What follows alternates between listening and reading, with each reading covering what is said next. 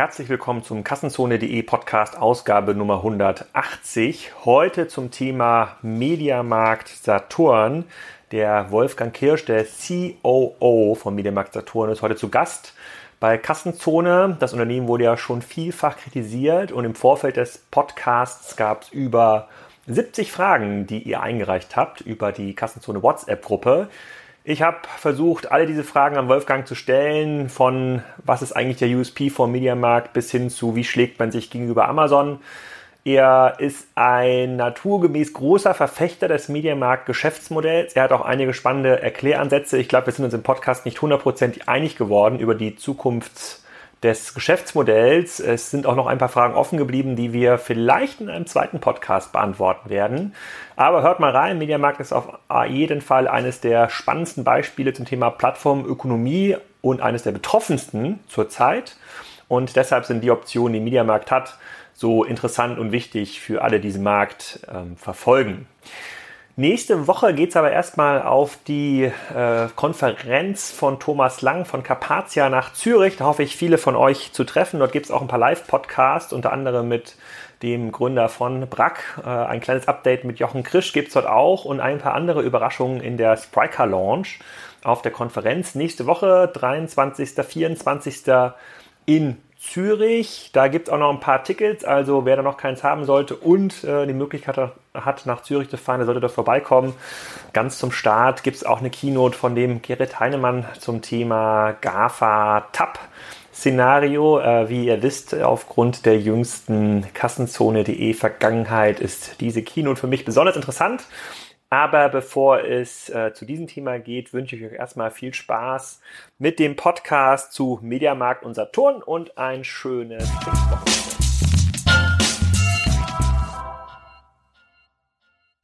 Hallo Wolfgang, willkommen zum Kassenzone.de Podcast. Heute aus dem Retail Tech Hub in München bei Mediamarkt. Die meisten Leute werden dich noch nicht kennen, äh, die kennen aber das Unternehmen, für das du arbeitest. Sag doch mal, wer du bist und was du genau machst. Ja, ich bin Wolfgang Kirsch. Ich bin äh, einer von zwei Geschäftsführern der Mediasaturn Holding, bin verantwortlich für Vertrieb, für die Markenführung, für Supply Chain und Einkauf. Und äh, ja, damit und für IT seit neuestem, auch was ganz, ganz Spannendes. Und äh, damit eigentlich für alles, was operatives Geschäft bei Mediamarkt und Saturn übrigens, nicht nur bei Mediamarkt, bedeutet und das für alle unsere 14 Länder. Okay, das ist ja schon ein relativ großer Verantwortungsbereich. Kannst du ein bisschen erzählen, was du vorher gemacht hast? Du machst ja wahrscheinlich jetzt nicht äh, seit ewigen Zeiten quasi diesen Verantwortungsbereich. Äh, den, den mache ich in der Tat schon seit ein paar Jahren mit, mit, wechselnden, äh, mit wechselnden Verantwortungen. Ich war allerdings bis vor kurzem zusätzlich zu meiner jetzigen Verantwortung Vorsitzender der Geschäftsführung von Media Saturn Deutschland, zusätzlich zu meiner Holdingaufgabe. Äh, das haben wir jetzt geändert, um einen klaren Fokus auf die internationale Tätigkeit zu haben. Und davor habe ich im Unternehmen eigentlich ziemlich alles gemacht. Ich bin 25 Jahre dabei habe in den 25 Jahren den Einkauf in Deutschland für Mediamarkt gemacht, mal sehr stark spezialisiert auf Computer, Telekommunikation, so in den ersten Zeiten der, der Handys, ganz spannendes Thema.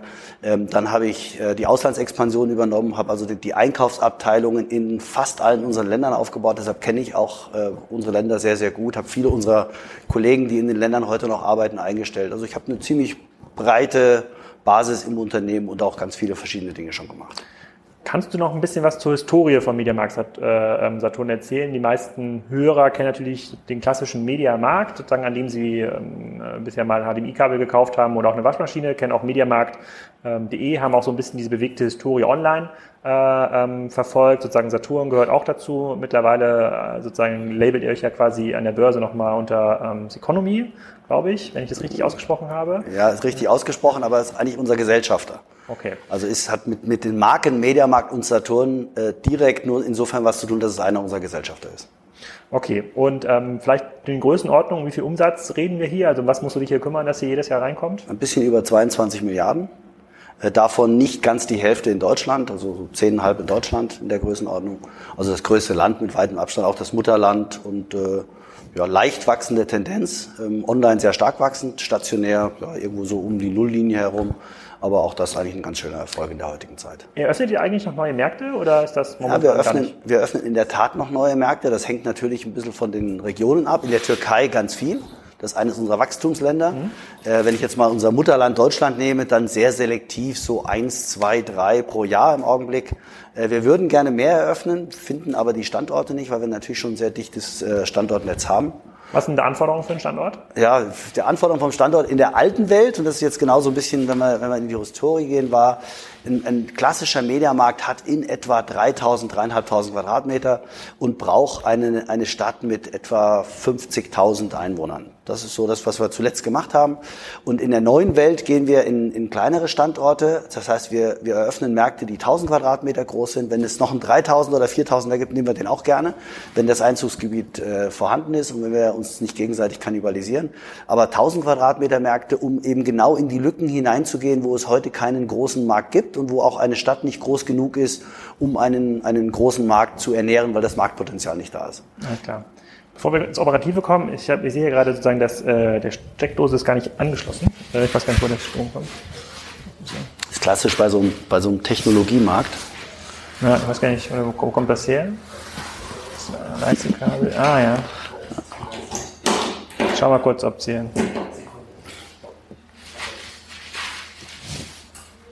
ja, das war's, genau.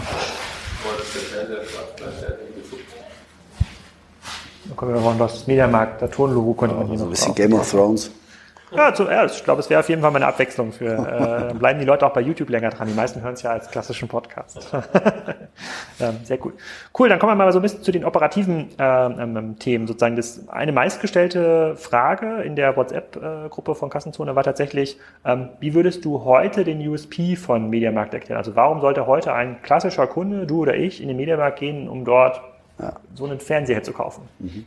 Also gute Frage. Ich, ich erkläre vielleicht erstmal, was war der USP gestern? Ja. Ähm, weil der war relativ einfach. Wir haben gestern gesagt, wir haben die größte Auswahl, wir haben alle Produkte, alles, was man so braucht und wir haben die besten Preise. Das mit, mit guten Marken, sodass der Kunde auch die Sicherheit hat, dass er was ordentliches kriegt und nicht irgendeinen, irgendeinen Billigkram.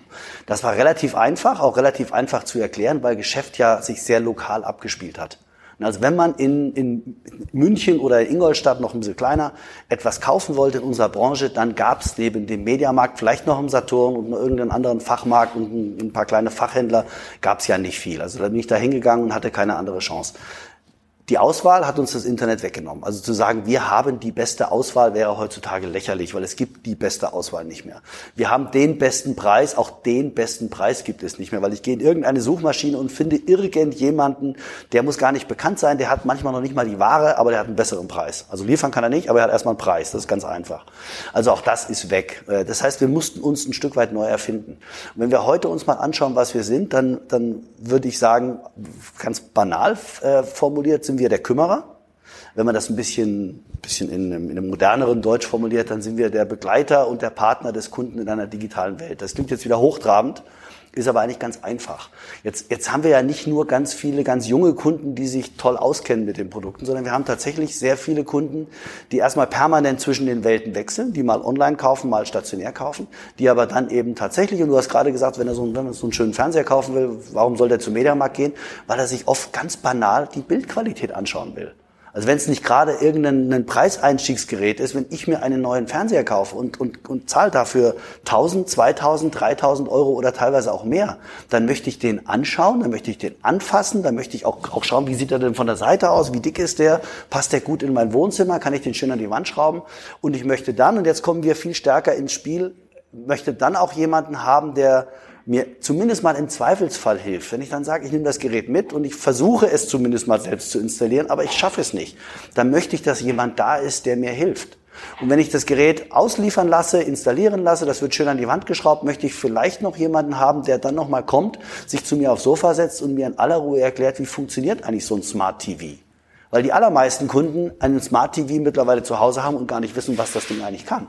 Und das ist etwas, das war, ist jetzt sehr banalisiert natürlich, aber das ist etwas, was, äh, was heute den Unterschied ausmacht zu früher.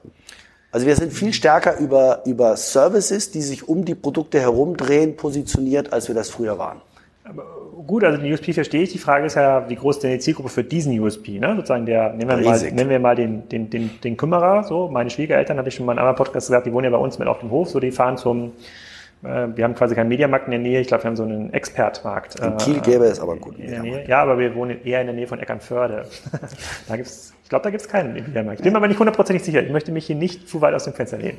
Ähm, aber da arbeitet irgendwie der äh, sozusagen der Expert, Marktbetreiber, der ist schon zur Schule gegangen mit meinem Schwiegervater und mhm. äh, da ist quasi die Kundenbindung relativ hoch. Und das ist tatsächlich der Kümmerer. Der fährt mhm. dann dahin und sagt, nee, bevor ich hier irgendeinen sous vide Mikrowelle, Fernseher bei Amazon bestelle, fühle ich mich sowieso nicht ganz wohl, fahre ich dahin, der, der, der erklärt mir das nochmal vor Ort. Hat auch fairerweise ganz gute Preise. Mhm. Diese Zielgruppe ist aber, dass so mein Empfinden, und vielleicht bin ich dabei ist, deswegen wäre ich da nochmal interessiert in deiner Zielgruppendefinition, wird aber aus meiner Sicht kleiner, weil den Fernseher, den ich mir gekauft habe, der war auch so in der Preisregion, die du genannt hast, den habe ich mir aufgrund von Bewertungen online gekauft. Und ich sage, wenn das irgendwie 1000 Leute für extrem gut bewerten, setze ich mich immer mal eine Stunde hin, gucke, was es da irgendwie gibt. Brauche ich jetzt irgendwie 4K, reicht Full HD, mhm. was für ein Betriebssystem ist da irgendwie drauf, wie zufrieden sind die Leute damit. So, damit bin ich in der Regel relativ gut aufgestellt, in dem Wissen, dass ich auch online über eine Preissuchmaschine oder über Amazon einen fairen Preis bekomme. Und ähm, mein Gefühl sagt mir halt heute, wenn ich mit dem gleichen Wunsch zum Mediamarkt gehe, kriege ich quasi diese Beratungsqualität. Bekomme ich gar nicht, weil da gar nicht so, so viel Wissen über dieses Produkt kann, kann ein Mediamarkt vor Ort gar nicht haben. Das müsste schon ein mega Zufall sein, wenn der Verkäufer das zu dem Gerät auch äh, wüsste. Und Bildqualität ist für mich so ein bisschen Commodity. Also ich, ich gucke mir auch keine Smartphones mehr vorher, vorher an, bevor ich es irgendwie kaufe. Es sieht alles sehr, sehr ähnlich mhm. aus, schwarz und mhm. flach. Deswegen wäre meine mein Empfinden in deiner Definition ist, ja, fair enough, aber diese Zielgruppe wird kleiner. Mhm. Ja, glaube ich nicht. Also zunächst mal ähm, glaube ich dir, dass du viel Verständnis für unsere Produkte hast, auch ganz viel nachlesen kannst. Aber es gibt ein ganz interessantes Serviceprodukt, äh, das in Deutschland komischerweise nicht funktioniert, das aber in manchen anderen Ländern funktioniert, zum Beispiel in Schweden. Wir verkaufen in Schweden zu jedem zweiten Fernseher, nicht nur wir, unsere Wettbewerber auch, einen Kalibrierungsservice. Das heißt, ein Techniker stellt dir deinen Fernseher auf die optimale Bildqualität ein, weil die Bildqualität ab Werk normalerweise immer so eingestellt ist, dass sie besonders attraktiv aussieht, aber nicht natürlich aussieht. Kennt man von HiFi, ne? Also früher gab es ja so die riesengroßen HiFi-Boxen und große Anlagen. Und die hat man dann ganz gerne, wenn man den Kunden ein bisschen überzeugen wollte, eine besondere Box zu kaufen, hat man die einfach ein bisschen lauter gemacht. Weil laut klingt erstmal vordergründig besser. Und ein aggressives Bild sieht erstmal vordergründig besser aus, ist es aber nicht. Also es ist ganz interessant, was man, was man über Services machen kann, was, wie gesagt, was der Deutsche nicht akzeptiert. Mhm. Aber für den Schweden ist das fast normal, dass jeder Zweite sich den Fernseher, der kauft für 1000 Euro einen Fernseher und lässt sich den für 80 Euro nochmal kalibrieren. Das war für mich erstmal völlig... Mitarbeiter von Mediamarkt Das macht er, macht er schon im Laden. Das macht er entweder bei ihm zu Hause oder er macht es direkt im Laden, wenn er den Fernseher mhm. kauft. Wir haben die nebeneinander stehen, zeigen dann, so sieht er kalibriert aus, so ist die Originalwerkseinstellung. Also schon eine, eine ganz interessante Geschichte, was auch zeigt, dass da immer noch eine ganze Menge, ähm, eine ganze Menge Musik in dem Thema ist. Also nicht einfach so, ich lese mal eine, eine Kundenbeurteilung, ganz große und wichtige Basis heutzutage, bin ich völlig dabei. Und darauf treffe ich dann meine Entscheidung. Übrigens ein ganz, ganz weiteres wichtiger Aspekt, der mich selbst auch überrascht hat. Ähm, wir haben uns angeschaut vor nicht allzu langer Zeit, warum kriegen wir unsere Online-Conversion nicht viel stärker hochgedreht? Jetzt ist eine, eine Online-Conversion nie da, wo es, wo eine stationäre Conversion ist, weil sich viele Kunden informieren. Und haben dann irgendwann festgestellt. Wie misst du das? Also, kommen quasi, also, weil ich, mal, ich, also, nehmen wir mal an, Online-Conversion ist jetzt 5%, nur mal als, als Beispiel. Das heißt, äh, ich weiß, jeder, wie viele Kunden kommen auf die Seite. Jeder 20. kauft. Ne? Ja, jeder, genau. jeder, also sozusagen äh, 19 verlassen die Seite, ohne was gekauft zu haben. Genau. Und wie ist denn die Conversion in so einem Mediamarkt? Viel, viel, viel höher. Also ja? auch unterschiedlich zwischen von Standort zu Standort, unterschiedlich von, von Land zu Land, aber sagen wir mal so um die 40 Prozent Conversion. Ähm, also jeder Zweite, der reingeht, kauft auch. Nicht ganz, ja. aber nicht, aber nicht ganz. Nicht ganz. Okay, das, das, ist jetzt, das, ist jetzt sehr, das ist jetzt sehr unterschiedlich. Ne? Das ist so eine ganz, ganz grobe Hausnummer. Ähm, das muss man unterscheiden von Land zu Land zunächst mal, weil wir zählen jeden Kunden tatsächlich, der, der in den Laden kommt, der wird, gibt so einen Counter, der durchläuft. Ähm, und dann kommt man natürlich, wenn man was Großes kauft, eine Waschmaschine, dann kommt man zu zweit oder man kommt sogar mit der Familie.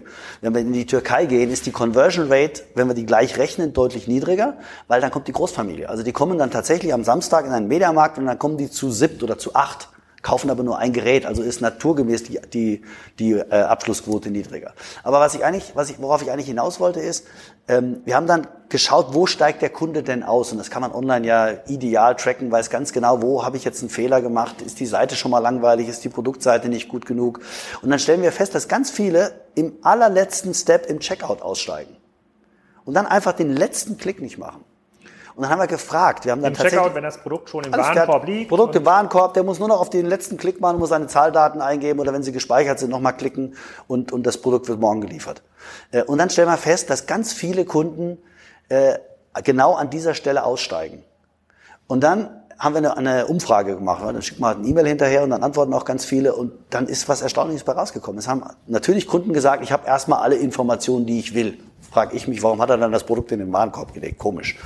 Es gibt aber auch ganz viele, die sagen, in, im, im letzten Step, und zwar tatsächlich die Hälfte der Abbrecher, 50 Prozent der Abbrecher in diesem Schritt, sagen, ich habe alle Informationen, die ich will, die ich brauche, die ich jetzt gesucht habe. Ich gehe jetzt in einen Markt und gucke mir das Gerät nochmal an. Und das sind ja jetzt definitiv nicht die Alten, weil meine Eltern gehen nicht auf die Mediamarkt oder Saturn Online-Seite. Das ist schon eine, eine, eine viel, viel breitere Gruppe, die das tut und die dann nochmal in den Markt geht und sagt, ich, ich mag das jetzt nochmal sehen. Und das finde ich wirklich eine ganz erstaunliche Geschichte.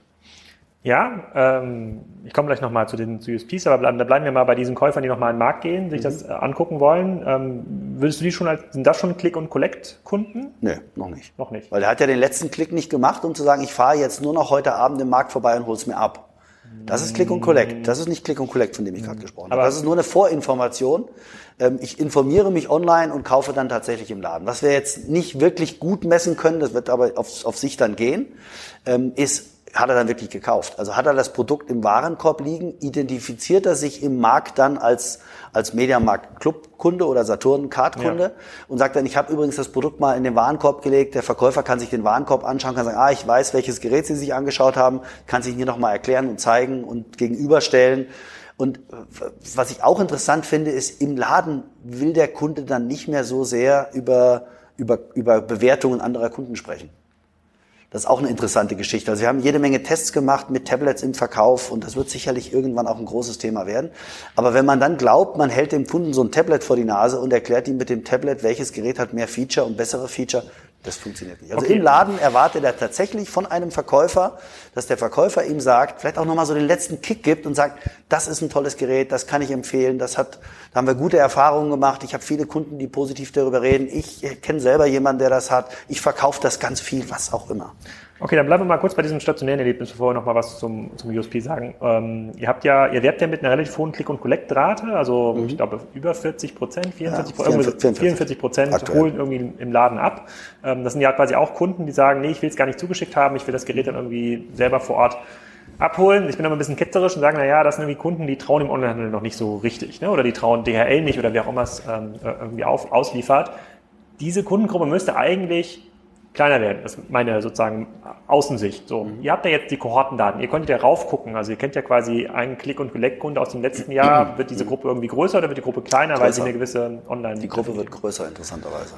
Hm, aber wa- warum ist das so? Also was ist denn, was ist denn da aus deiner Sicht die Motivation für jemanden, der eigentlich schon diesen Online-Prozess durchlaufen hat? Ob jetzt dieser Fernseher ist oder hier so ein Aufnahmegerät oder sei es irgendwas anderes. Hier ist im Hintergrund noch so Xbox One. Also ich so als klassischer Onliner, ich würde sagen, ich bin Power-Online-User, ich kann das gar nicht verstehen. Also für mich ist das eher, für mich ist das eher eine Last, nochmal irgendwo hinzufahren, egal ob es jetzt der Mediamarkt ist oder irgendein, irgendein anderes stationäres Geschäft, wo, wo ich es abholen muss. Also was ist die Motivation der Leute, das abzuholen? Also ich glaube, ich glaube, das ist vielschichtig. Ähm, zum einen ist es auch ein Thema, wo man wohnt. Äh, also ich nehme mal ein Beispiel. Äh, ich wohne ein Stück außerhalb von Ingolstadt, äh, irgendwie so auf so einem kleinen Dorf. Und wenn bei mir der DPD-Lieferant kommt, dann, dann weiß ich das vorher und dann lasse ich das Gartentor auf und dann legt er das Ding da irgendwo hin, wo es geschützt ist. Da passiert auch nichts. Ähm, wenn ich das in München mache, ähm, dann habe ich hier eher ein Problem, dass meine Nachbarn nichts annehmen, dass ich dann abends nach Hause komme und dann ist am Türschild, äh, bitte holen Sie Ihr Paket in der nächsten Postfiliale ab. Ja. Die hat aber leider schon geschlossen und dann stehe ich am Samstag da in einer Schlange, die ist 25 Meter lang und es dauert zwei Stunden. Das ist ein ganz, ganz banales Logistikthema. Ähm, dann gibt's aber auch ein, ein, ich glaube tatsächlich das Sicherheitsthema, dass viele Kunden im Internet vielleicht noch nicht trauen, auch sagen im Laden, ich, ich zahle auch erst dann, das machen tatsächlich auch viele, die erst die abholen und erst dann bezahlen. Es gibt aber auch viele, die tatsächlich und, und ohne dass wir sie zwingen, wir hatten mal ganz zu Anfang die Illusion, dass es doch wirklich eine gute Idee ist, den Kunden zu zwingen, nochmal in den Laden zu gehen. ne? Also wir, wir versuchen ihn jetzt mit aller Gewalt zu überzeugen, nicht nach Hause liefern zu lassen, sondern das Produkt im Laden abzuholen und ich im finde das Laden. eine gute Idee aus Sicht eures Geschäftsmodells. Das ist totaler Unsinn. Das ist, das ist totaler Unsinn. Ähm, es funktioniert auch schlichtweg nicht. So, und dann dem Kunden klarzumachen, du musst das nicht, du holst das nicht im Laden so einfach wie möglich ab, sondern du musst nochmal in die Abteilung. Und das ist ein totaler Quatsch. Das ist Kundenbevormundung. Warum sollten wir das tun? Deshalb, wie gesagt, ganz zu Anfang gab es mal so die, die stationären Verfechter, die gesagt haben, erstmal frag doch den Kunden auf dem, auf dem Weg aus dem, aus dem Online-Shop in den Checkout, frag ihn doch noch am liebsten noch fünfmal, ob er das wirklich jetzt online kaufen will. Also ist doch total unsicher und er könnte doch viel besser in den Laden gehen, der ist ja nicht weit weg, uns da abholen. Ja, totaler Quatsch. Also lass den Kunden machen, was er will. Der entscheidet am Ende sowieso, was er will. So, dann die Idee zu haben, der geht jetzt dann, weil er sich äh, ein paar Lautsprecher gekauft hat, ein paar kleine und will die jetzt abholen abends. Und jetzt muss der in die Abteilung im Laden, muss dann irgendjemanden finden, der ihm dann hilft, das, das Produkt zu kriegen. Totaler Quatsch, funktioniert nicht. Und ich glaube, dass auch, auch ein Grund ist, warum mehr Kunden als früher die Ware abholen, weil, weil sie einfach gemerkt haben, das geht total einfach. Ich muss in, in manchen Märkten nicht mal mehr in den Markt hinein. Ich muss nicht mal an die Info, wo dann ein großes Schild steht, hier Online-Abholung. Äh, ich fahre in, in, in vielen Märkten, Ingolstadt ist da ein Paradebeispiel, haben wir einen, einen überdachten Drive-In, wo man reinfährt, wo man an eine Theke geht, seinen, sein Handy hinhält mit dem Code oder das wird abgescannt und dann wird es in, in den Kofferraum geladen und dann ist man fertig. Das geht total einfach, weil wir gelernt haben, den Kunden nicht zu bevormunden. Und ich glaube, dass, dass was du gerade gesagt hast, das ist doch eine gute Idee vom Geschäftsmodell, den Kunden mit Gewalt in den Laden zu bringen. Totaler Unsinn, wird nicht funktionieren. Umgekehrt ist es aber auch totaler Unsinn, den Kunden zu bevormunden und ihm zu sagen, ist doch eigentlich totaler Blödsinn, dass du in den Laden fährst. Lass ihn doch. Das macht ihm Spaß. Und im Laden gibt's auch ganz viele, die dann einfach sagen, so jetzt habe ich mein Produkt schon, die haben es mir total einfach gemacht. Ich habe aber noch eine Viertelstunde Zeit und irgendwie ist das gerade cool. Ich gehe noch einmal rum und gucke mir nochmal den neuen 77 Zoll Sony an, obwohl ich gerade gar keinen Fernseher brauche. Ich gucke mir mal noch ein neues Spiel an, obwohl ich eigentlich gar keins brauche. Was gibt's eigentlich an neuen Handys? Und lauf einmal da durch und freue mich. Und wenn ich keine Zeit habe, bin ich auch sofort wieder weg. Hm, ja, also du sagst, die Gruppe wird größer, also sozusagen die Kohorte wird irgendwie größer äh, bei den, bei den Click- und Collect-Kunden. Ich, ich, ich, ich glaube, ich muss die Kunden mal selber befragen. Ja, ich, ich, muss die, ich muss mich da selber mal, äh, ich muss mich selber mal an so eine Abholstation erstellen, glaube ich, und die mhm. mal befragen. Also für mich wirklich extrem schwer nachvollziehbar. Ähm, aber ich glaube, also ich, ich glaube zumindest die Positionierung des stationären Kümmerers, sozusagen, die würde ich mhm. euch abnehmen. Äh, ähm, diese ich bin, glaube ich, auch ein undankbarer Kunde jetzt, wenn man, ich bin immer mega vorinformiert, weiß eigentlich genau, was ich will und äh, da stört mich der Verkäufer ja eher. Äh, ähm, da würde ich mein Handy lieber selber aus dem Schrank nehmen. Ähm, aber das stimmt halt, quasi diese Ausrichtung stimmt aus meiner Sicht erstmal nur stationär, die stimmt halt online nicht. Bei den Online-Modellen, die wir so sehen, die erfolgreich sind, gibt es ja so drei Grund äh, Prinzipien, also, die kann, Erfolg... Darf ich, mal, darf ich eine Zwischenfrage stellen? Ja. Welche sind das in unserer Branche? Also ich spreche jetzt nicht von Textil und von irgendwelchen Spezialdingen und von irgendwelchen kleinen Schrauben, sondern von in unserer Branche? Welche Online-Modelle erfolgreich sind? Ah. Also neben, also geht, das geht kategorieübergreifend ähm, von von einem Salando, Otto, äh, nee, ich, ich, Amazon. Hab, ich habe jetzt bewusst gesagt Notebooks, unsere unsere Branche. Notebooks billiger. Also die Frage ist, also was, hat, was ist Erfolg? Erfolg ist erstmal sozusagen profitables Wachstum online. So. Mhm. Und die Unternehmen, die ähm, überlegen am Markt wachsen, ob das jetzt alles nachhaltig profitabel ist, wie es finanziert ist, ist eine andere Fragestellung. Okay. Die, die ähm, überlegen wachsen, den Marktschnitt ausmachen, die zeichnen sich aus in einer extrem großen, äh, extrem großen Angebot, also mhm. sehr, sehr longtailig, 50.000, 100.000 Produkte. Mhm in einer sehr, sehr hohen Verfügbarkeit dieses Angebotes. Diese mhm. Verfügbarkeitserwartung wächst auch mit der Zeit. Also ja. Salando, Salando, Amazon haben dazu beigetragen, dass 24 Stunden als Standard wahrgenommen werden. Als ich nur angefangen habe bei Otto, war vier Tage schon gut. Ähm, und man versucht in einem, es muss nicht der Preisführer sein, aber zumindest in das Preisgefühl für das entsprechende Produkt muss so sein, dass man sagt, okay, Anderswo kriegst du vielleicht nochmal 5% billiger, aber fair enough, sozusagen, der Convenience-Faktor reicht mir aus. Aber es sind eigentlich immer diese drei Faktoren, sortimentsübergreifend. Das gilt für Fashion, genauso wie für ähm, Haushaltswaren, wie auch für Consumer Electronics.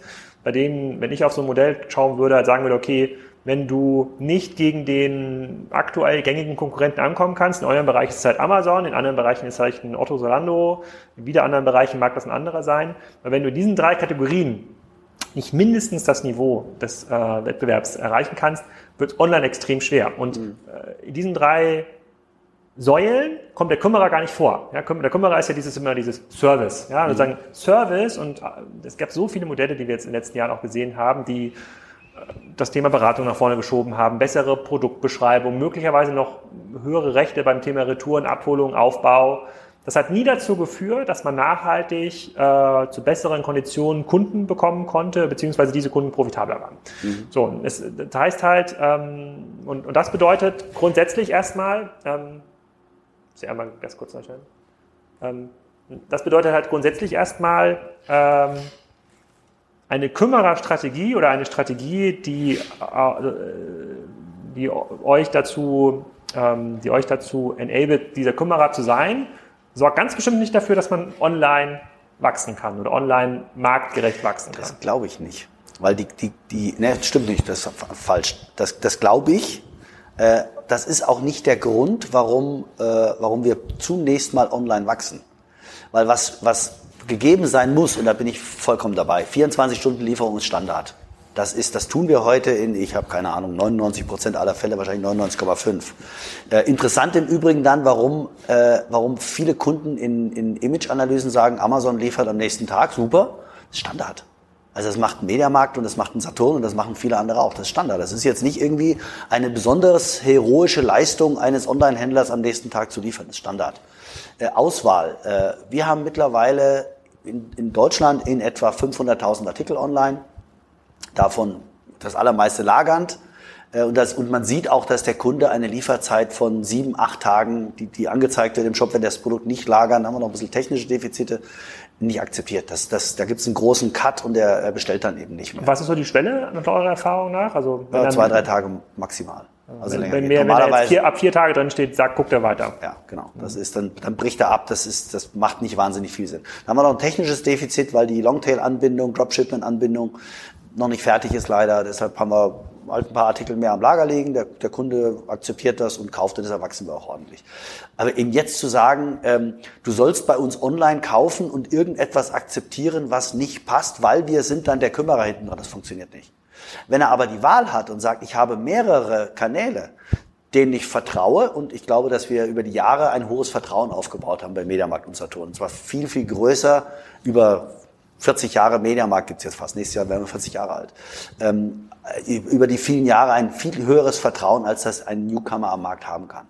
Ähm, dass die Standards stimmen müssen, der Preis muss passen, das ist, das ist aber, ein Hygienefaktor. Die Lieferung muss passen, das, der, der, das Retourenrecht muss einfach passen. Das ist Standard, das ist keine Differenzierung. Wenn das aber alles passt, also ich kann genauso bei einem Mediamarkt online einen Artikel bestellen oder bei einem Saturn, krieg's am nächsten Tag geliefert wie bei irgendwelchen anderen Newcomern, die die großen Helden waren noch vor fünf Jahren und wo es heute relativ ruhig geworden ist. Deshalb habe ich die Frage eben so. so ja, da gibt es noch mehr Beispiele, da gebe ich dir vollkommen ja, recht. Aber da gibt es einige und da rede ich jetzt nicht von dem Großen aus Amerika. Der ist über alle Größenhürden hinweg und macht auch einen coolen Job, das kann man gar nicht anders sagen.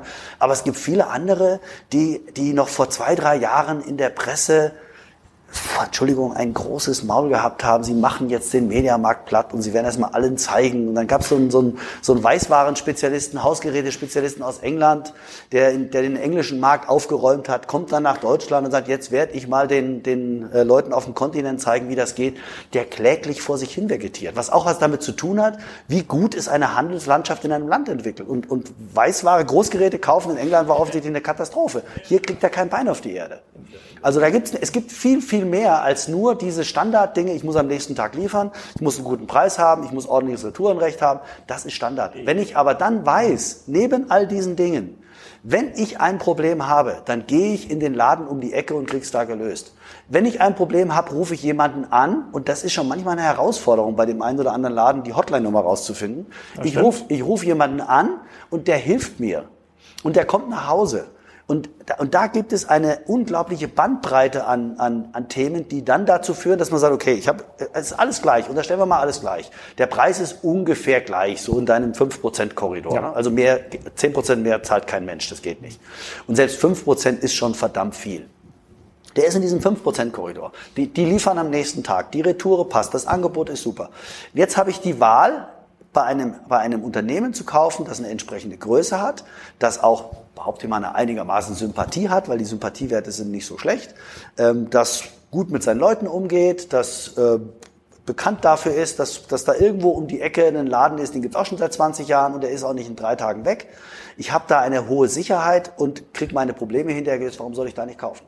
Ja, das ist doch nochmal, das ist noch mal so ein ja, zusätzlicher Aspekt. Halt Dieser Kümmerer ja. ist nicht, ist nicht der Haupttreiber, weil der dann, der dann sagt, also das sind die großen Kümmerer, aber die liefern immer erst in einer Woche und die Preise sind total überhöht. Das ich, ich, ich finde das, ich finde das Argument deswegen äh, nicht stichhaltig, weil ähm, es ja durchaus neue Geschäftsmodelle gibt, auch vor denen ja ein Amazon auch Angst haben muss. Also ein Wish zum Beispiel bietet ein besseres Angebot, eine ausreichende Verfügbarkeit, äh, deutlich bessere Preise dieser Trust-Faktor, so mit dem ja auch fairerweise der Buchhändler um die Ecke geworben hat, der ist schon irgendwie lange da, ähm, mit dem auch andere Läden, die es heute gar nicht mehr gibt, geworben haben, der scheint halt, zumindest zeigen das die Daten so, der scheint halt online nicht diskriminierend zu sein. Ja? Also wenn du in diesen anderen drei Kategorien nicht mindestens auf dem Wettbewerbsniveau sind, vollkommen egal, wie alt du bist, wie toll du bist, wie gut deine Mitarbeiter behandelst, wie sympathisch du bist. Also ich habe gesagt, es gibt Hygienefaktoren.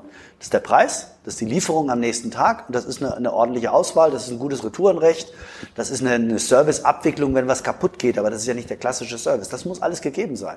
Und wenn ich das habe, dann ist das immer noch nicht der Garant dafür, dass die Kunden morgen noch kommen. Und zu sagen, also mich kennen die schon seit 40 Jahren, deshalb kommen die auch übermorgen noch, das wäre total falsch. Das habe ich auch nicht gesagt. Sondern man muss sich permanent weiterentwickeln, muss neue Dinge erfinden. Und da gibt's in der Tat eine ganze Menge. Und da ist ein Differenzierungsfaktor, der, der immer oben drauf kommen muss. Alles andere ist, ist basic. Das muss einfach passen. Was oben drauf kommen muss, sind dann die differenzierenden Services. Ich, ich sage ein ganz einfaches Beispiel. Ähm, und du bist wahrscheinlich so der, der, der Klassiker. Du kaufst ein Handy, da liegt ein iPhone, glaube ich. Nein, ich habe noch nie, ich kann das hier offiziell sagen, ich habe in meinem Leben noch nie ein Apple-Gerät besessen. So, wenn das jetzt unsere Freunde von Apple hören, deshalb darf ich mich jetzt dazu nicht äußern, weil wenn das irgendwie bekannt, bekannt wird. Äh, ich habe in der Tat auch seit, seit vielen, vielen Jahren bin ich ein Android-Fan. Äh, ich komme einfach besser damit klar. Also wenn jeder sagt, Apple funktioniert von der Oberfläche besser, meine ganze Familie ist Apple-Fan, ich bin's nicht. Ähm, also du bist ein, ein, ein, du kaufst ein neues Handy und du gehst in einen Laden und dann bist du, du gehst nicht in den Laden, du bestellst das online und du bestellst gleich, weil du immer mal so schlechte Erfahrungen hast mit Verkratzen der Oberfläche, bestellst du dir gleich so eine Folie, die man da draufklebt, machst du auch selber. Wahrscheinlich, wenn du eine drauf hast. Wahrscheinlich hast du keine, ich habe auch keine. Nein. Aber ich habe mal sowas Es gibt halt ganz ja. viele, die haben sowas und die kaufen sich dann tatsächlich für 2,95 Euro oder für 5 Euro so eine Folie online und kleben die zu Hause drauf.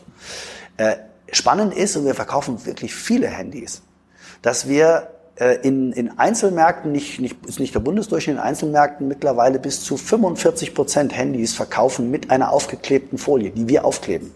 Und dafür zahlt der Kunde 20 Euro, die Folie selber kauft er für 5. Also er zahlt 15 Euro mehr, das weiß er auch, ist ja kein Geheimnis. Da liegt ein Handy in so einer, so einer, so einer Palette oder in so einer Schütte, da steht dann drauf, das ist ein, ein whatever, ein Apple iPhone und das kostet 900 Euro und daneben liegt genau das gleiche, das ist das gleiche Telefon, da ist aber die Folie schon aufgebracht, die da drüben im Regal 5 Euro kostet, kostet 20 Euro, äh 20 Euro mehr, 920 Euro.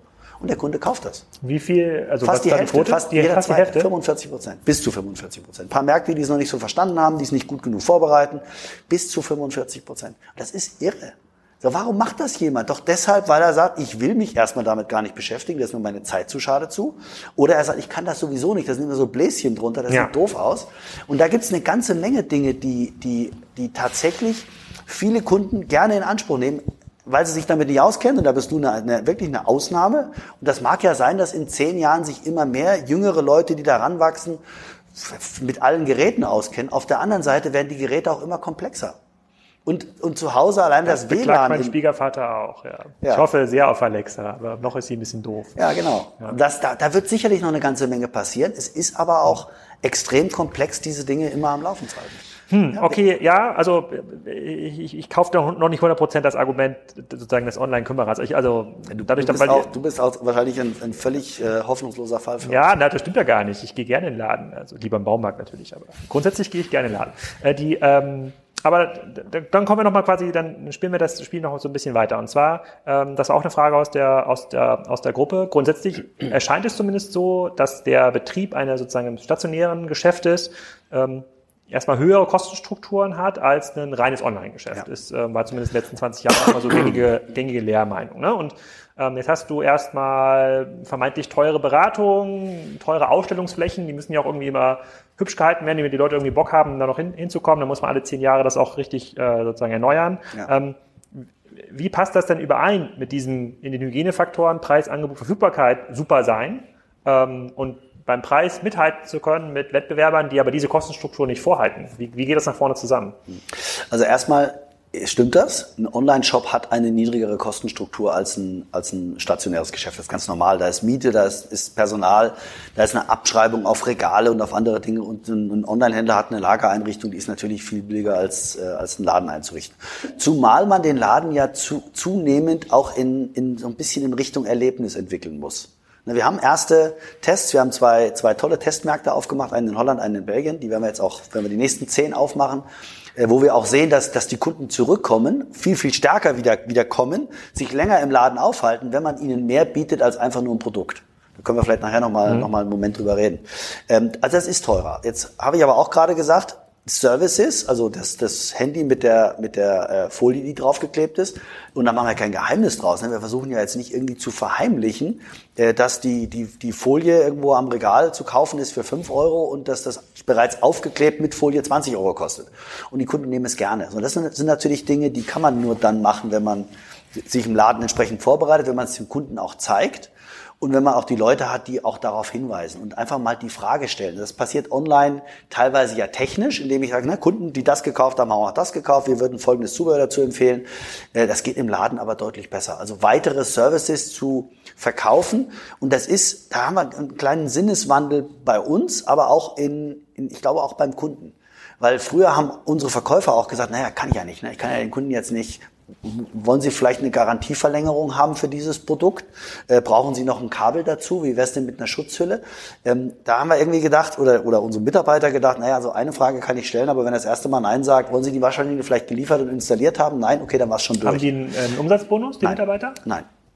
Das wollen wir auch ganz bewusst nicht. Ähm, aber lass mich mal den, den einen Gedanken zu Ende bringen. Ähm, heute stellen wir eher fest, dass der Kunde eher sauer ist, wenn, wenn er nach Hause kommt und stellt fest, das haben die mir gar nicht angeboten. Mhm. Also wir, wir springen über die Schwelle und stellen halt tatsächlich auch drei, vier, fünf, sechs Fragen. Dann brauchen Sie vielleicht das noch? Haben Sie daran gedacht? Wenn er Nein sagt, ist ja völlig okay. Das ist ja kein Affront. Das sind ja keine, keine Drückerkolonne, die die Zeitschriften an der Haustür verkauft. Aber darüber kann man erstmal dem Kunden was Gutes tun. Ich sage nochmal, der Kunde kommt nach Hause und stellt fest, mir fehlt jetzt ein Kabel, das ich brauche, um dieses Gerät zu betreiben. Oder ich hätte eigentlich, jetzt habe ich die Hülle schon wieder vergessen, weil ich hatte nicht genug Zeit, hätte er mal gefragt, der, der Verkäufer. Also da kann man eine ganze Menge Verkäufer, Verkäufer anders ähm, noch, noch zu, zu dem Paket packen, als ich das online kann. Das ist faktisch so. Das sehen wir auch, wie, wie, sind, wie ist die Attach Rate, was kauft der Kunde online, was kauft er stationär. Ähm, wir haben Services, die, die äh, auf, auf Vertragsthemen, äh, Mobilfunkverträge etc., die eine andere Wertschöpfung haben, äh, als ich das mit einem normalen Produkt habe. Und auch das geht im Laden. Es geht online auch gut, aber das geht online nur mit absoluten Discount-Verträgen. Es geht mit, mit, äh, mit hohen Datentarifen, mit nachhaltigeren äh, Verträgen, wo auch eine höhere Wertschöpfung für den Netzbetreiber da ist, dann auch für uns, geht das stationär besser, als es online geht. Dann kann ich natürlich auch über eine entsprechende Platzierung von Produkten äh, Eigenmarken positionieren, wo ich eine, eine andere Wertschöpfung habe, weil ich die Produkte selber in China produzieren lasse und, und die Marge eines Herstellers rausnehme. Das geht nicht in allen Bereichen. Es geht aber im, insbesondere im, im Hausgerätebereich, Haushaltskleingerätebereich gibt es Produkte, die, die wir selber produzieren lassen, einer absoluten Top-Qualität, wo wir eine höhere Wertschöpfung haben, weil wir eben die Marge von einer Marke dort komplett herauf. Wie heißt deine Marke? Die heißt OK und die heißt König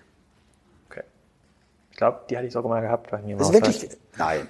Das kann, ja doch, doch. Aber, aber, aber sicher, hab, sicher online bestellt.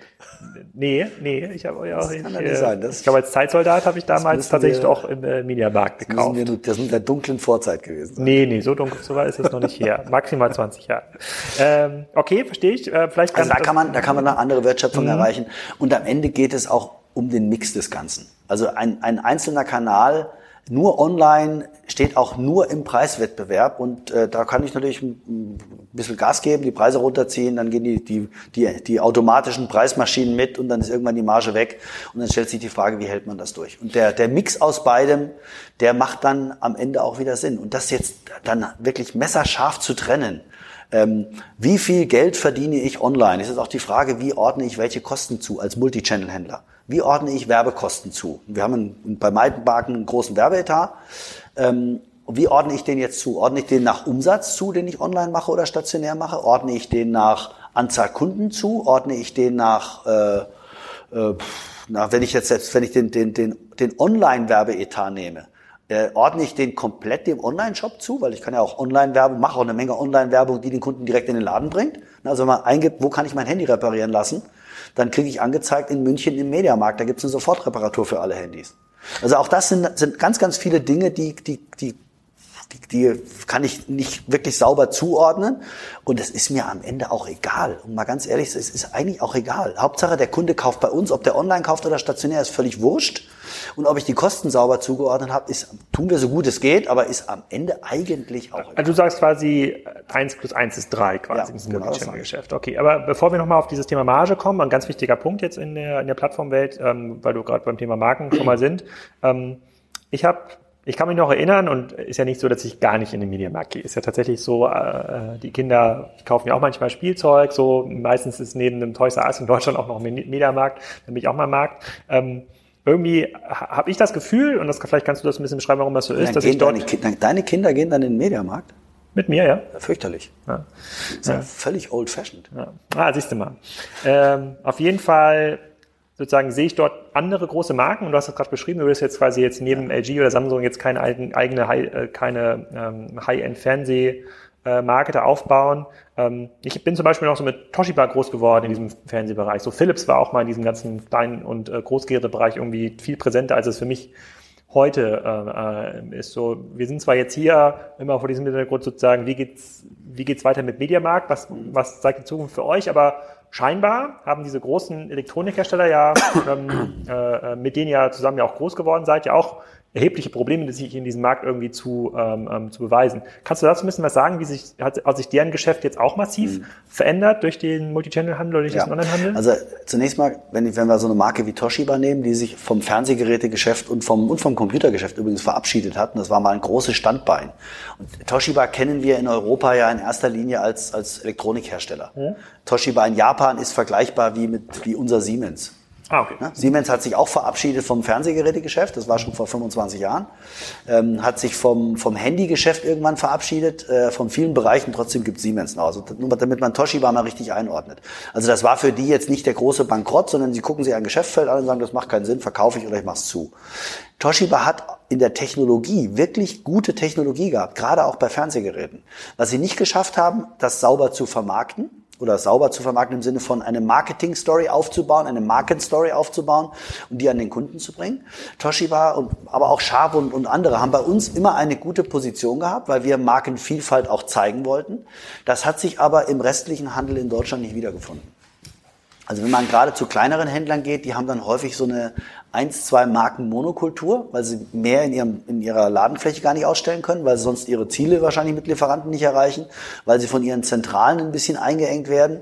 Äh, und das hat dazu geführt, dass die dann gerade solche Marken wie, wie Toshiba, Sharp und, und viele andere, die es Sharp, inzwischen nicht ja, mehr gibt. Sharp gab es auch noch. Toll. Die, der, ich glaube, ich hatte mal einen Sharp-Fernseher. Der, der einer sein? der größten LCD-Panel-Hersteller der Welt. Also sie haben wirklich Basistechnologien äh, in, in einer tollen Qualität, haben es nicht geschafft, die, die Botschaft rüberzubringen. Weil A, auch geh doch mal zu einem, zu einem kleinen Händler da bei dir am Ort, wo du gesagt hast, dein, deine Eltern kaufen da ein.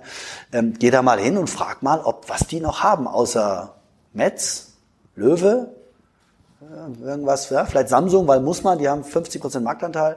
Ich dann gehe nicht hin, mein Schwiegervater fährt Dann wird es irgendwann, dann wird es irgendwann eng. Und das war einer der Probleme, den, den diese Marken hatten, dass die, die Distributionsbreite nicht gegeben war. Und dann hilft es nicht, wenn Mediamarkt und Saturn sagen, wir, wir wollen keine Monokultur mit, mit zwei, drei großen Marken, die alles dominieren äh, und die dann am Ende auch diktieren, was, was wir zu kaufen haben und was ein Endverbraucher zu kaufen hat, sondern wir wollen die Vielfalt haben.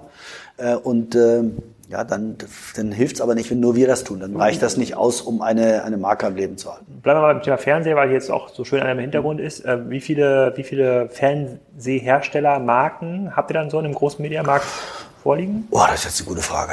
Äh, Samsung, LG, Sony, Philips.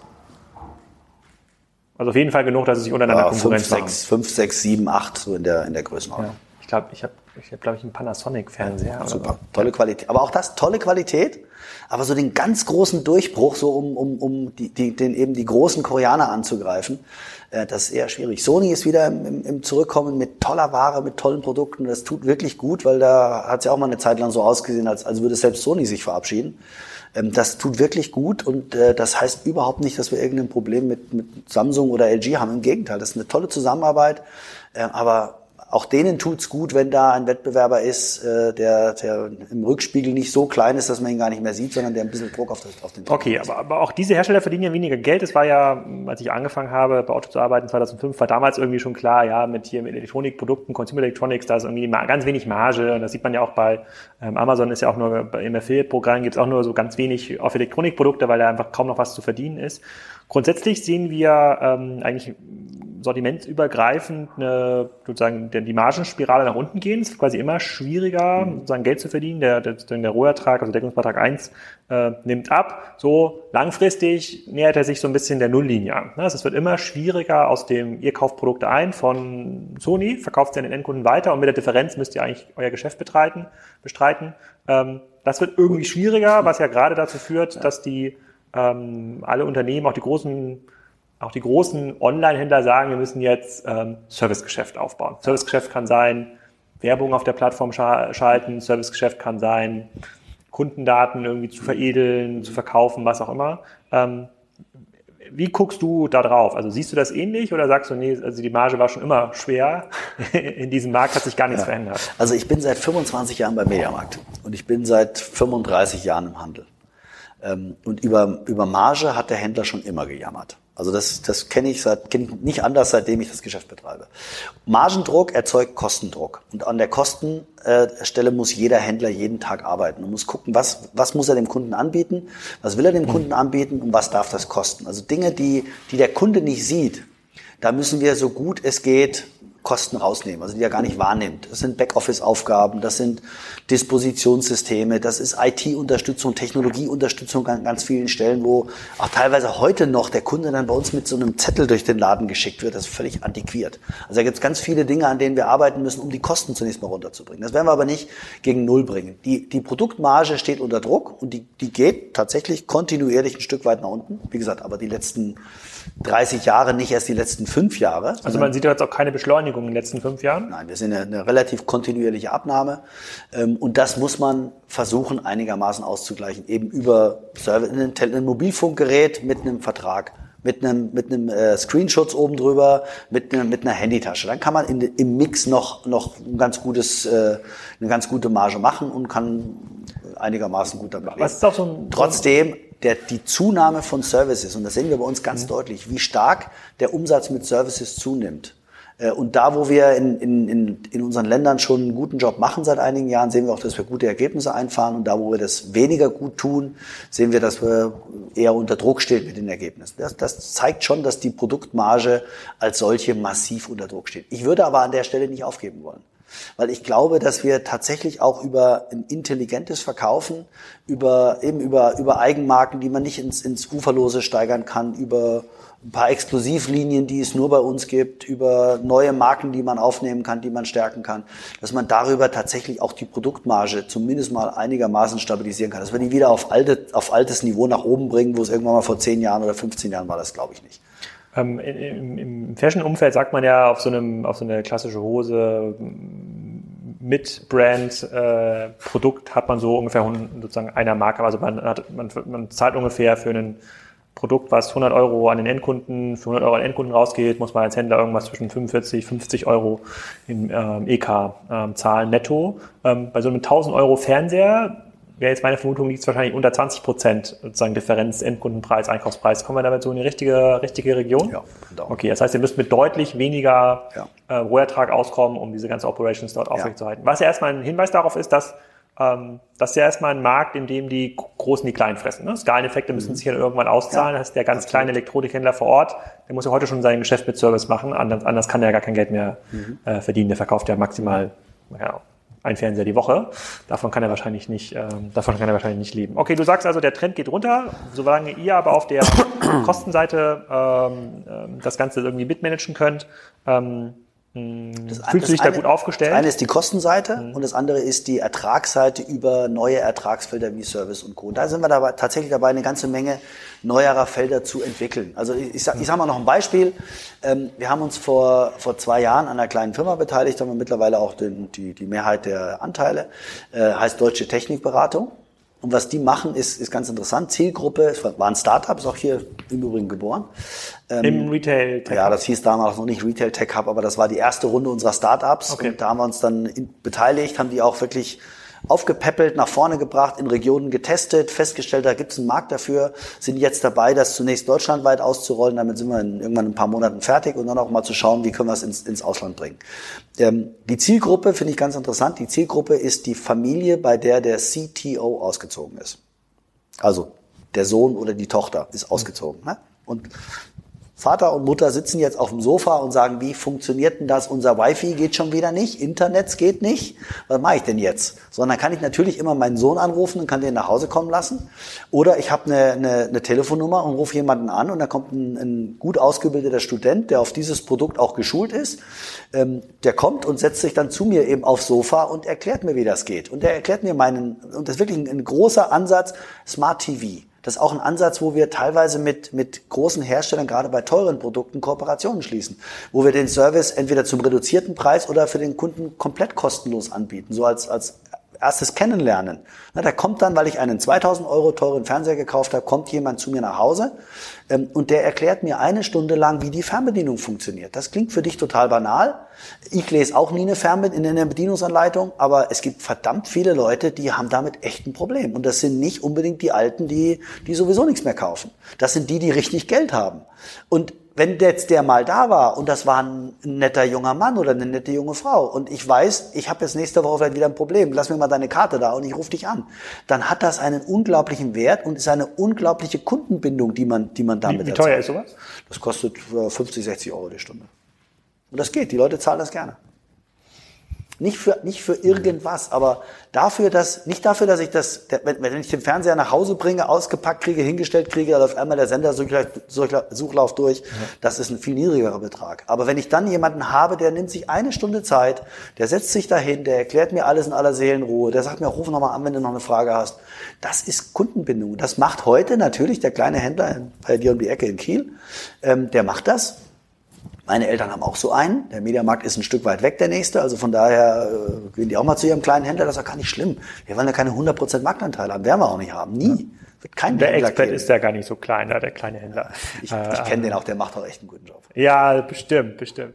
Ähm, okay, wir sind schon relativ weit am Ende vom Podcast, aber ich habe noch so ein, zwei Fragen, die muss ich auf jeden Fall noch, ähm, die muss ich auf jeden Fall noch stellen. Du hast gerade gesagt, sozusagen, den der Kunde nicht sieht, da müsste quasi kosteneffizienter werden. Mhm. So, die These, die ich ja habe oder die wir auch mit Spiker immer haben, Technologie ist eigentlich der wesentliche Differenziator nach vorne, also sozusagen besseren Kundenservice anbieten, im Laden den Kunden ja. besser führen, online. also Technologie, ähm, äh, ähm, in, zumindest in den Bereichen, wo es ein Interface zum Kunden gibt, mhm. äh, ist, ist, eigentlich ein, ein, ein mega Investitionsbereich. Äh, ist quasi gehört gar nicht mehr zum Kostenhändler, muss aus dem Kostenhändler ja. sogar rausgenommen Völlig werden. Wie, wie, schaut ihr da, da drauf? Oder genau so. wie bewertet ihr das? Genau so. Also ich habe ich hab vorhin mal gesagt, hast du vielleicht nicht so, so richtig mitgekriegt, sonst hättest du wahrscheinlich nochmal nachgebohrt. Ich habe gesagt, unser Online-Shop hat einige Dinge, die, die offensichtlich der Kunde gar nicht so wahrnimmt die wir aber sehen, wo wir sagen, das gibt's nicht, das müssen wir jetzt technisch endlich mal lösen. Äh, also da gibt's ein paar Hürden, die wir nehmen müssen, die uns das Leben leichter machen werden, die auch den, den Online-Umsatz nochmal deutlich nach oben bringen werden. Und dann davon wieder hoffentlich 44 oder auch nur 35 oder 50 Prozent Abholung im Laden. Ja. Völlig, es ist mir wirklich völlig egal. Es ist schön, wenn die Kunden im Laden abholen, freuen wir uns drüber. Wenn sie morgen entscheiden, das nicht zu tun, haben wir das zu akzeptieren. Das ist eine Kundenentscheidung und nicht unsere. Ja. Aber Technologie als, als Enabler für unser Geschäft morgen, das hat sich, da hat sich das, das Selbstverständnis in unserem Unternehmen in den letzten fünf Jahren komplett gedreht. So, die Realisierung noch nicht ganz. Da gibt es jetzt gerade noch mal einen neuen Ansatz. Wir, wir bauen unsere, unsere IT eigentlich einmal komplett um. Wir hatten in der Vergangenheit ähm, eine, eine, ja, eine Struktur, wo die IT braucht ja immer ein Briefing. Irgendjemand muss denen sagen, was sie machen sollen.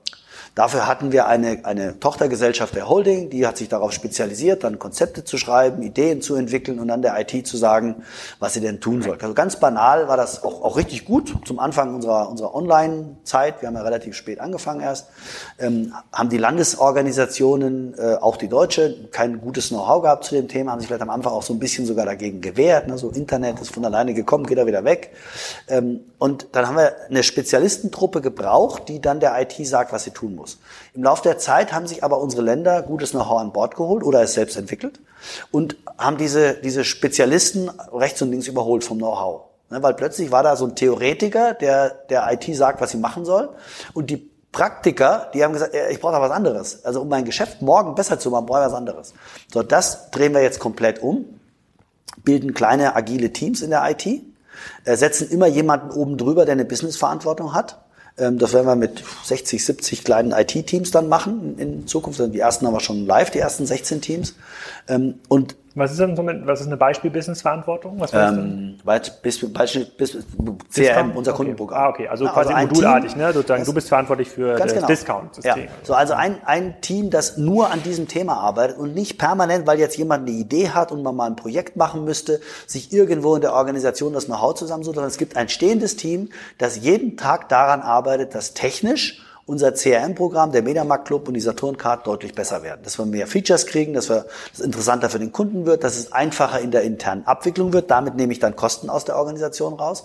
Äh, Pricing. Wir haben ein automatisches Pricing-System, äh, das kalkuliert, Wettbewerbsdaten einsammelt und dann kalkuliert, wie muss denn für welchen Artikel der Verkaufspreis sein. Das wird dann zumindest mal für einen Großteil der Artikel automatisch über Nacht oder morgens und abends einmal auf die Preisschilder in den Läden draußen rausgespielt.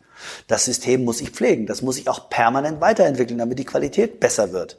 Und das sind, auch dafür gibt es zwei, zwei äh, Produktteams, die, die daran arbeiten. Und diese Produktteams, und das ist anders als früher, berichten heute an jemanden, der der Chef des deutschen Pricing-Teams ist. Der also jeden Tag mit dem System arbeiten muss und der und seine Mitarbeiter den, den, den Codern auch sagen können, ich brauche jetzt zwei, drei Features mehr, die mir morgen mein Leben besser machen. Und das, das wird uns bin ich sicher, das sehen wir auch schon an ersten, ersten Themenbereichen, wird uns deutlich nach vorne bringen, viel, viel effizienter machen und Technologie dafür einsetzen, dass wir kostengünstiger werden und dass wir den Kunden viel besser bearbeiten können. Also raus aus den Monolithen, also nicht nur, also nicht nur technisch, auch, ja. auch in der, auch in der, auch in der Organisation. Ähm, Gleich letzte Frage. Es gibt noch, ich hätte noch Fragen quasi für den zweiten Podcast, müssen wir gleich mal drüber reden. ähm, die, ähm, aber letzte Frage, weil wir hier schon ein bisschen äh, sozusagen zum, zum Ende kommen müssen. Ähm, das wäre so ein bisschen die Frage nach dem What's next, ne? Was ist quasi das nächste große Ding, auf das du dich irgendwie freust und wie glaubst du, sieht eigentlich so ein Mediamarkt in, in, in fünf Jahren aus? Ist ja. das quasi ein, eigentlich ein Eventcenter oder ist das immer noch ein, ein Handelsunternehmen? Ja, ähm, also die Frage kann natürlich niemand hundertprozentig beantworten, sonst äh, weiß nicht, hätte ich noch irgendwie noch besseren Job, wo ich schon wirklich einen coolen Job habe. Ähm, wir haben, ich habe vorhin mal gesagt, wir haben zwei Testmärkte eröffnet. Ähm, das ist unser, unser Mediamarkt der Zukunft Konzept. Einer steht in Wilreich, also wenn du mal Zeit hast, das ist in der Nähe von, von Antwerpen. Der andere ist in Eindhoven. Ähm, auch da haben wir leicht, leicht unterschiedliche Konzepte mit einem neuen Ladenbau, aber mit, mit einem viel stärkeren Eventcharakter getestet. Und äh, haben jetzt gesehen, dass Wilreich deutlich besser funktioniert als, als Eindhoven. Ähm, und sehen, dass der Kunde verschiedene, das sind 4000 Quadratmeter Markt auf zwei Ebenen, dass wir haben, wir haben verschiedene Event Ecken eingebaut. Also wir haben da fast permanent einen DJ drin in der, in der Musikabteilung. Da kann man sagen, naja, Musik-CDs werden sowieso irgendwann weg. Ja, dann wird es da wahrscheinlich auch keinen DJ mehr geben. Wir haben eine, in der, in der Küchenabteilung haben wir eine, eine Kochecke äh, wo regelmäßig, nicht permanent, sieben Tage die Woche und, und von morgens bis abends, aber regelmäßig äh, ein Koch steht, der, der Kochevents macht. Das wird aufgezeichnet, das wird dann übertragen übers Internet, das wird aber auch im Laden übertragen auf alle möglichen Bildschirme und Kunden kommen dahin und, äh, und probieren das und lassen sich erklären, wie das funktioniert, wie funktioniert sous kochen. Die probieren was. Ähm, da hat man natürlich manchmal auch äh, die typischen Stammesser, die jeden Samstagmittag da sind zum Essen, aber das gehört auch dazu. Ähm, wir haben, wir haben äh, eine Smart Home Ecke, so, so eine Art Pavillons aufgebaut. Ja, auch die Stammesser. Ja. ja, ja, wir haben wir haben so eine Art äh, äh, ähm, äh, Pavillons. Da haben wir eine, eine Smart Home Ecke. Wir haben äh, Smartphones. Wir haben ein ganz wichtiges Thema, das wir in fast allen Läden mittlerweile haben, ist die Smartphone äh, Sofortreparatur. Was macht man, wenn das Handy runterfällt? Und wenn es dann diese berühmte Spider-App hat, wo gehe ich denn hin? Ja, geht man irgendwo in München in der Innenstadt, gibt es so einen kleinen Laden, sieht ein bisschen komisch aus und dann baut der einem irgendein Display da rein und man weiß nicht so richtig, ob das eigentlich funktioniert. Ist meistens relativ teuer und hinterher hat das Ding irgendeine Macke, ganz oft zumindest. So, wir, wir haben das in unseren Läden auch eine Stunde. Wir haben, sehr, sehr gute Preise dafür, kriegen ein tolles Feedback, haben das mehrfach testen lassen, haben alle Tests gewonnen. Auch das ist übrigens etwas, wo der Kunde in den Laden kommt, sagt, okay, ich, ich gebe mein Handy ab, ich kann es in einer Stunde wieder mitnehmen und natürlich kann ich das auch einschicken, du kriegst einen Tag oder zwei später wieder. Macht aber auch, macht nicht viele Leute gerne mit ihrem Handy, wo persönliche Daten drauf sind. Also, ne, dann geht er eine Stunde durch den Laden, holt danach sein Handy ab, das funktioniert wieder astrein, hat einen guten Preis gekriegt dafür, absolut top. Und versichern kann er das Ding auch dagegen. Also da, da gibt es eine ganze Menge Services, die wir anbieten, die den Kunden in den Laden bringen. So, wenn ich jetzt Wilreich und Eindhoven nehme, und dieses Jahr werden wir dieses Konzept in der nächsten Stufe zehnmal testen über Europa und dann wird das so der neue Standard werden. Das ist ein stärkerer Eventcharakter. Das ist eine viel stärkere Vernetzung von, von stationär und online heute. Ich habe vorhin über kleinere Märkte gesprochen, 1000 Quadratmeter Märkte. Also ich gehe davon aus, dass wir auf, auf Sicht nicht mehr Quadratmeter Verkaufsfläche brauchen, dass wir die aber anders über Europa verteilen, dass wir viel näher an den Kunden rücken äh, und dass wir dann, weil wir in so einem kleinen Laden ja nicht, äh, unser größter Markt ist Hamburg mit 18.000 Quadratmeter, der Saturn, da ist wirklich alles da. Aber in so einem kleinen Laden mit 1000 oder 800 Quadratmeter gibt es natürlich Leute, die sagen, na, ist das jetzt noch ein Mediamarkt oder ein Saturn? Weil so richtig groß ist das ja nicht. Wenn da ich muss dann ich mal aber, reingehen in diesen Laden, da fahre ich ja jeden Tag mit der Bahn vorbei, aber da war ich nicht drin. Ja, wenn, ich da, wenn ich dann aber sagen kann, über, über moderne Hilfsmittel kann der Verkäufer alles verkaufen, auch was er nicht im Laden hat. Und über eine, über eine gerade entstehende Supply Chain Struktur, kann ich die Geräte dann auch entweder noch am gleichen Tag ausliefern oder am nächsten, spätestens am nächsten Tag sowieso ausliefern über meinen Online-Shop. Ich kann aber auch äh, Haushaltsgroßgeräte, Waschmaschinen, Kühlschränke noch am gleichen Tag ausliefern, weil die werden irgendwo in der Region gelagert und das mit dem passenden Service, weil sich dann 30, 40, 50 Märkte poolen, einen, ein, ein Lager gemeinsames nutzen, auch einen Techniker gemeinsam nutzen, dann kommt eben der Schreiner gleich mit, wenn an der Küche irgendein Ausschnitt gemacht werden muss. Und das sind Dinge, die den Markt stärker dem Markt stärker einen Eventcharakter geben, eine viel stärkere Vernetzung von stationär und online und das in beide Richtungen, nicht immer nur in eine. Ich kann auch Online-Funktionalitäten, wenn das technologisch gut gemacht ist, da sind wir wieder bei der IT, im Laden nutzen, um den Kunden zusätzlich etwas zu verkaufen. Vielleicht auch was ganz Banales, wenn ich in München in der Innenstadt einkaufe an einem Samstag, und kaufe mir eine wunderschöne KitchenAid Küchenmaschine für 1000 Euro oder für 1500 Euro und dann nehme ich die normalerweise mit. Ich nehme die von der Palette und nehme die mit. Dann habe ich so ein Paket und trage das durch die Innenstadt. Jetzt bin ich wieder bei dir als, als äh, Online-Freak. Ähm, warum soll ich denn das tun? Das Normalste der Welt wäre doch, wenn der, wenn der Verkäufer dem morgen sagt, ich tippe jetzt zweimal hier auf mein Handy oder auf mein Tablet und heute Nachmittag um vier, wenn Sie wollen, ist das bei Ihnen zu Hause oder morgen. Wie Sie wollen. Ja, und, und also auch dann wird, wird nochmal ein Schuh draus sagen. Ich kann das im, in dem Laden anschauen und egal, ob der Kunde jetzt sagt, das ist jetzt mal nur der Showroom oder der Eventladen, kaufen tue ich dann online. Ey, nochmal, es ist mir echt egal. Solange der dann am Ende entscheidet, ich kaufe bei dem Spezialisten, ich kaufe beim Marktführer, beim Mediamarkt und bei, oder bei Saturn, stationär, online, in einem kleinen Laden, in einem großen Laden, völlig egal. Das sind sehr schöne Schlussworte. Wir haben auf jeden Fall, müssen wir noch einen zweiten Teil machen über das Thema Plattformökonomie und ähm, da gibt es ja noch verschiedene Online-Konzepte. Auch ein äh, spannendes Thema, weil ich habe, du hast vorhin mal eine Andeutung gemacht, du springst da viel zu kurz.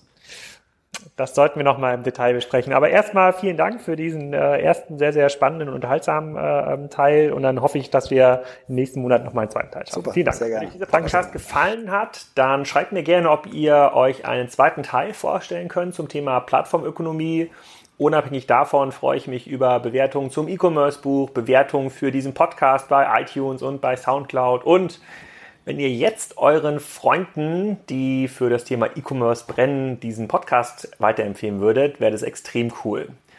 Eine schöne Woche.